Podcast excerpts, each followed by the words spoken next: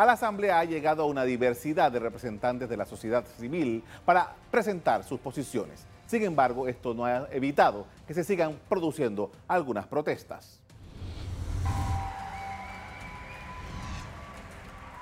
El Pleno de la Asamblea Nacional continúa con las jornadas de diálogo por las reformas constitucionales.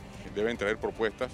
Ellos están, eh, pienso que van a tener eh, modificaciones de artículos que van a beneficiar a este país. Y lo más importante de que la Asamblea siempre tiene las puertas abiertas para el diálogo, siempre y cuando siempre lo he marcado en el marco del respeto y la humildad de todo ser humano. Grupos de la sociedad civil, estudiantes universitarios, miembros de Provida y familia, entre otros, han presentado sus propuestas para mejorar el paquete de reformas. Se hicieron críticas a la impunidad, corrupción y sobre el matrimonio igualitario. Sin embargo, como están las reformas, solo benefician al órgano legislativo y a los diputados, dándole más poder. No hemos visto el interés de dicha concertación de adicionar a más personal joven para así ampliar ese sentido. Las consultas seguirán hasta el mes de diciembre antes de que inicie el nuevo periodo de sesiones.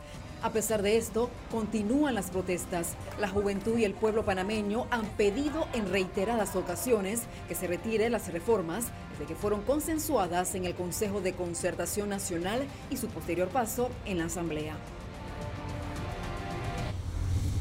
Han pasado tres semanas desde que la Asamblea Nacional aprobara los cambios a la Constitución y tras una reunión en la presidencia, se espera que se preparen mociones para eliminar algunos polémicos artículos. En medio de todo lo que se ha dado, el tema constitucional parece haber dado un giro para convertirse en una discusión a favor o en contra del matrimonio igualitario, algo que deja por fuera las intenciones iniciales.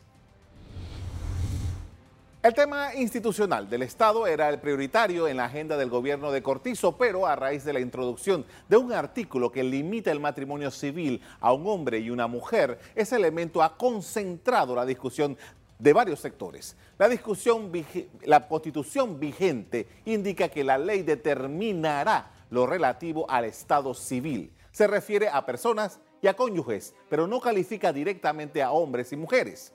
La reforma introducida en la Asamblea altera esto y los movimientos en contra y a favor de esta nueva redacción han capitalizado la discusión, lo cual va acompañado de presiones a través de movilizaciones públicas. También hay posiciones encontradas por este tema entre diputados con una posición conservadora y quienes son más liberales en este tema. El presidente Laurentino Cortizo recomendó que se mantenga el texto vigente en la Constitución, pero las posiciones de los grupos de interés no se mueven. El matrimonio es solo uno. matrimonio es hombre y mujer. Ahí no cabe otra alternativa. el matrimonio es una institución a la cual para pertenecer a ella tienes que ser hombre y mujer. El matrimonio es la eh, la convergencia de dos personas que se aman, que quieren vivir en convivencia y que se respeten mutuamente. La misma constitución de Panamá actualmente dice que el matrimonio descansa en la igualdad de los cónyuges.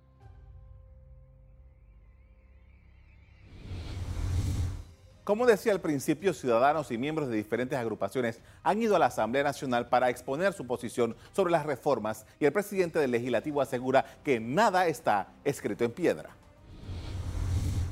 Estamos escuchándolo, todas las propuestas, eh, no solamente la juventud, de muchos gremios a nivel nacional. Eh, el Pleno inicia ya las sesiones a partir del 2 de enero, en la cual el mes de noviembre y diciembre estamos para escuchar todas las propuestas a nivel nacional. Hasta el momento estamos escuchando, tanto el Ejecutivo y el órgano legislativo estamos escuchando todas las propuestas, nada está escrito en piedra.